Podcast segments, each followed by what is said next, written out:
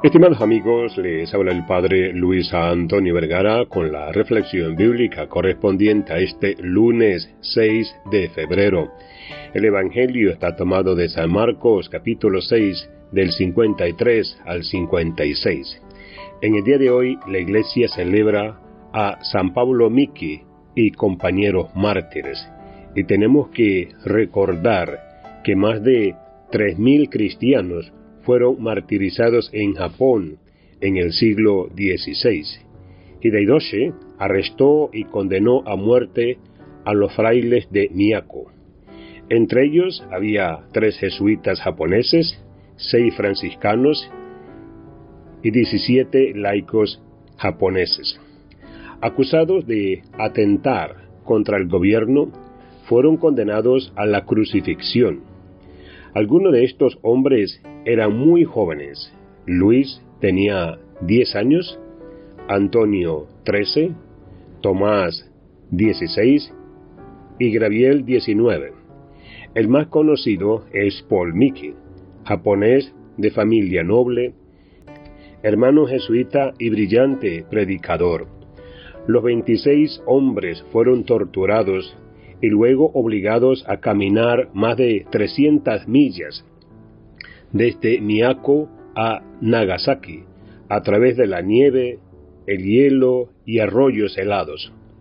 Por el camino predicaron a la gente que habían salido a verlos.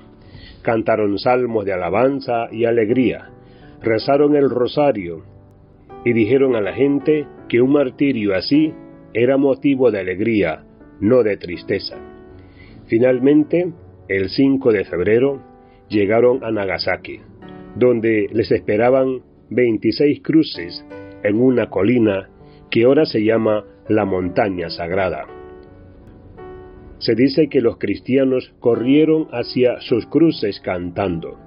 Los soldados los ataron a las cruces con bandas de hierro en las muñecas, los tobillos y la garganta. Luego los atravesaban con lanzas. Mucha gente acudió a contemplar las crueles muertes.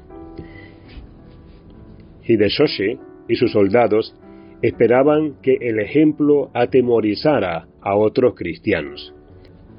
En lugar de eso, les infundió valor para profesar su fe como habían hecho los mártires.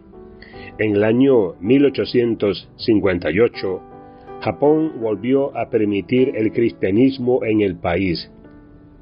Los misioneros encontraron miles de cristianos aún en Japón. Durante 200 años habían mantenido la fe en secreto. Paul Miki nació en Japón y fue educado por los jesuitas. Habría sido el primer sacerdote japonés si hubiera escapado a la detención, pues ya había contemplado sus estudios para el sacerdocio. Desde la cruz, perdonó a sus perseguidores y le dijo a la gente que pidiera a Cristo que le mostrara cómo ser verdaderamente felices. Que Dios les bendiga a todos.